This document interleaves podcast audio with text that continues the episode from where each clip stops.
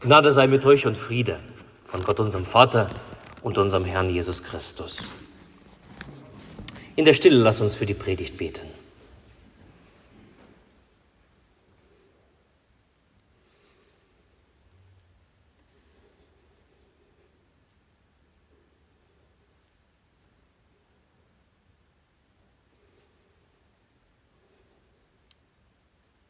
Herr, dein Wort ist meines Fußes Leuchte und ein Licht auf meinem Wege.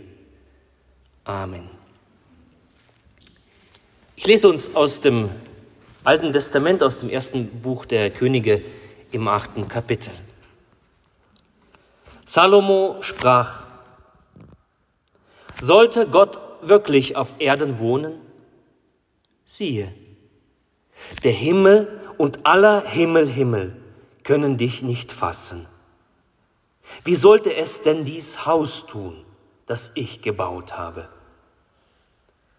Wende dich aber zum Gebet deines Knechtes und zu seinem Flehen, Herr, mein Gott, auf dass du hörst das Flehen und Gebet deines Knechtes heute vor dir. Lass deine Augen offen stehen über diesem Hause Tag und Nacht. Und über der Stätte, von der du gesagt hast, da soll mein Name sein. Du wollest hören das Gebet, das dein Knecht an dieser Stätte betet, und wollest erhören das Flehen deines Knechts und deines Volkes Israel, wenn sie hier bitten werden an dieser Stätte. Und wenn du es hörst, in deine Wohnung im Himmel, wollest du gnädig sein. Amen. Der Herr segne an uns dieses Wort.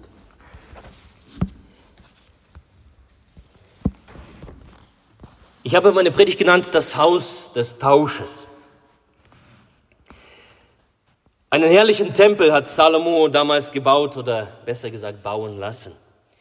Den ersten Jerusalemer Tempel. Salomo, der weiseste Mensch, der jemals gelebt hat. Und Gott gibt ihm durch seinen Geist Gedanken. Er sprach zu ihm, wie die Dinge werden sollen. Salomo konzipiert das Haus Gottes und nun ist es fertig. Und so etwas Beeindruckendes hat die Welt damals noch nie gesehen. 60 Ellen lang, 20 Ellen breit und 30 Ellen hoch das Haus. Das ergibt eine Maßen von ungefähr 30 Meter Länge, 10 Meter Breite und 15 Meter Höhe. Der größte Tempelbau damals in der Region. 15 Meter Höhe zur damaligen Zeit, das ließ den Menschen den Atem stocken. So hoch, wahrscheinlich darum so wichtig. Und auch sonst, der Tempel massiv gebaut, die Mauern ruhten auf großen Steinquadern und bestanden nach oben hin aus Lehmziegeln. Das Dach, es war ein Flachdach und aus Balken und Zypressenbrettern gestaltet. Keine Kosten hat man gescheut, von weit her hat man Zedernholz nämlich bringen lassen. Mit diesem Zedernholz wurde ebenso die drei Innenräume des Tempels verkleidet, die Vorhalle, das Heilige und das Allerheiligste. Im Allerheiligsten, in dem wichtigsten Raum, hat man das Holz mit Gold überzogen. In diesem Raum standen nebeneinander zwei fünf Meter große Cherubim, Engel mit Blickrichtung zum Heiligen.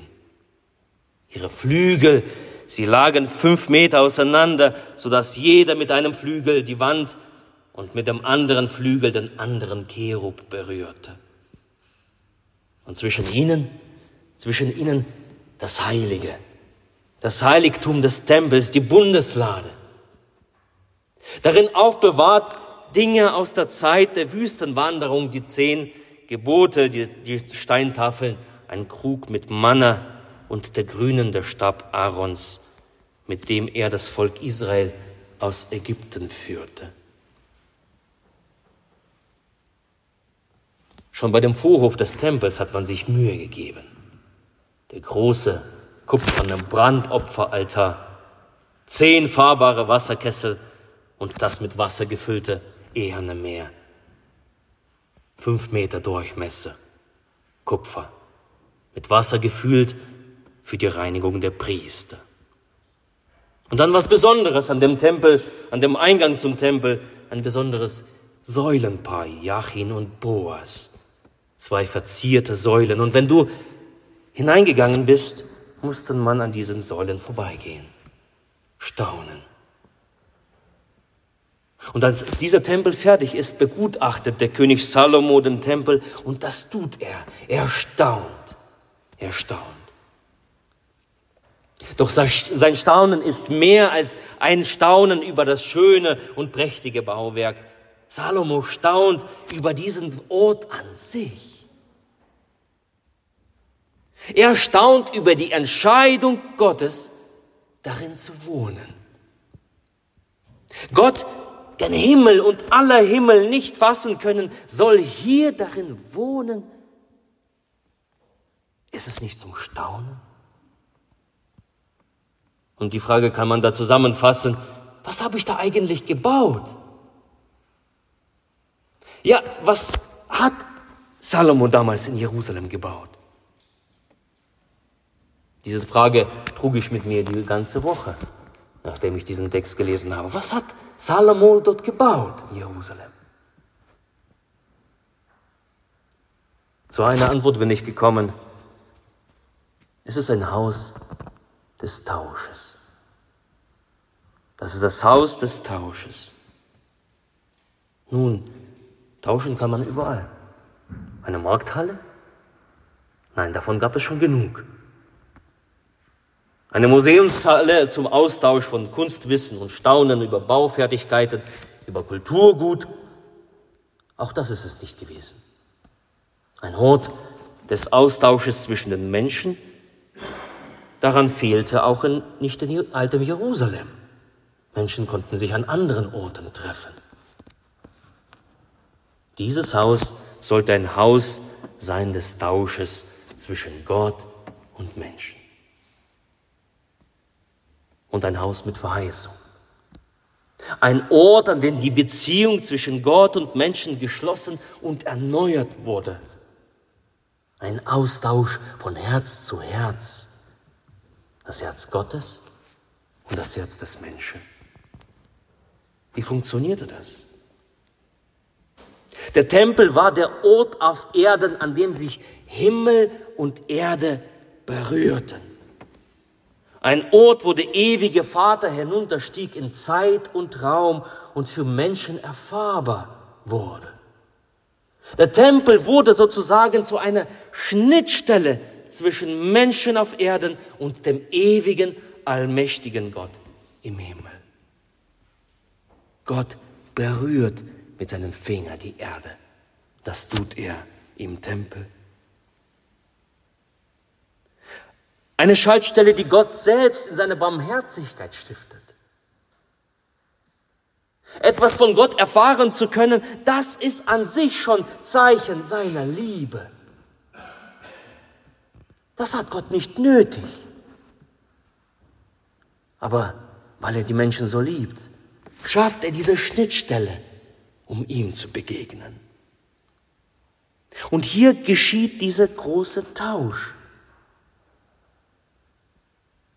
Die Verheißung lag darin, und das lesen wir hier, dass an diesem Ort Gott sich den Menschen zuwendete. Zu den Gebeten und zum Flehen. Gottes Name stand dafür und garantierte die Gegenwart Gottes in diesem Haus. Hier hörte Gott den Menschen zu. Hier ließ er seine Augen offen stehen, Tag und Nacht, 24 Stunden, sieben Tage die Woche. Da war Gott anwesend. Hier war der Ort der Gnade, ein Ort seiner ständigen Präsenz. Und der Tausch, er lag nämlich darin, dass Menschen zu diesem Hause kommen konnten und eintauschen konnten ihre Sorgen, ihren Schmerz, ihre Schuld gegen die Freude am Herrn. Sie konnten mit diesen Dingen kommen in dieses Haus, es hinlegen und auf dem Weg nach Hause die Freude am Herrn mitnehmen. Es war ein Haus des Tausches, der Krankheit gegen Heilung oder Missstände gegen das Heil anbot. Und besonders eindrücklich finde ich die Worte Gottes, als er die Verheißung gibt, das Land zu heilen und somit Krisen gegen den Segen einzutauschen. Also wenn Unglück und Not, Krankheiten und Plage, Krieg und Krisen über das Land hereinbrechen sollten, dann gibt Gott eine Verheißung über diesem Haus, wenn das Volk Gottes sich um sein Haus versammelt. Und da lesen wir, und wenn mein Volk über das mein Name genannt ist, sich demütigt, dass sie beten und mein Angesicht suchen und sich von ihren bösen Wegen bekehren. Achtung, so will ich vom Himmel her hören und ihre Sünden vergeben und ihr Land heilen. Ein bemerkenswerter Tausch. Der Tausch hatte seinen besonderen und bestimmten Ort hier in Jerusalem. Natürlich in den Krisen hätten die Menschen zu den Königspalästen laufen können. Aber das sollte so nicht sein. Die Königspaläste sollten nicht im Fokus der Menschen stehen als Hoffnungsträger gegen die Krisen. Nicht Militärexperten, die sich mit Rüstung auskannten, mit Panzer und Waffen und Maschinengewehren. Nicht Gesundheitsminister nicht Wirtschafts- und Finanzminister, nicht mal der weise König Salomo selbst sollte Hoffnungsträger sein, sondern Gott. Und der, der Ort dieses Tausches war das Haus Gottes, der Tempel. Und somit das Haus der Hoffnung, des Trostes und des Segens. Die Israeliten sollten keinen Lebensbereich von ihrem himmlischen Vater verschließen, sondern konnten alles vor Gott bringen, zu diesem Haus des Tausches. Wenn wir bloß in unserer Zeit so ein Haus hätten, oder? So einen Ort, an dem wir das tauschen können, was uns niederdrückt, was uns zermürbt und entmutigt, wenn wir nur so ein Haus des Tausches hätten.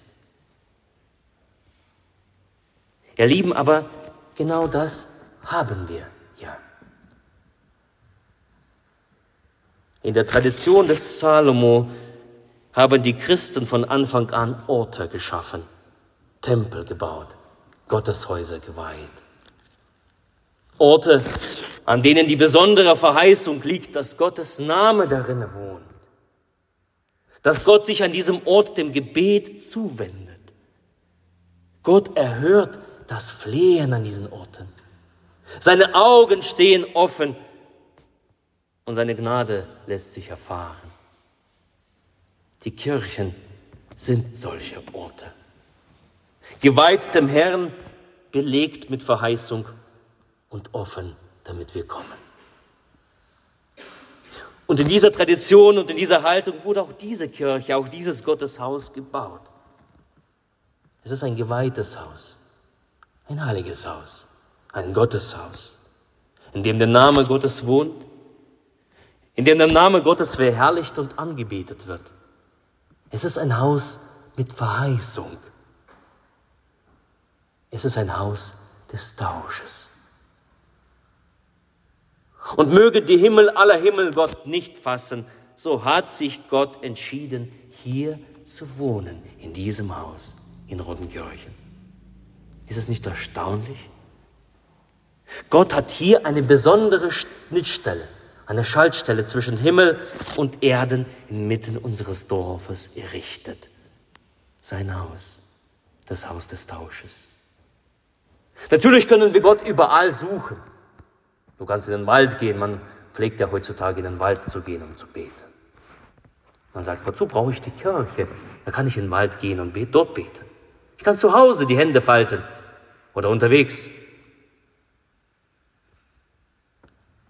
Aber an diesem Haus ist eine besondere Weisung. An diesem Haus ist eine besondere Weihe. Es ist das Haus Gottes.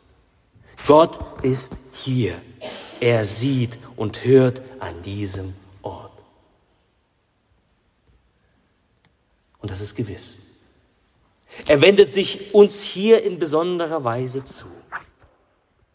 Er wendet sich an diesem Ort dir zu, heute und jetzt. Und wir sind eingeladen zu kommen und zu tauschen, was uns umtreibt in diesem Haus des Tausches. Das ist ein guter Tausch. Sorge gegen den Segen. Ein Tausch des Segens. Und der Friede Gottes, der höher ist als alle Vernunft, der bewahre eure Herzen und eure Sinne in Christus Jesus. Amen.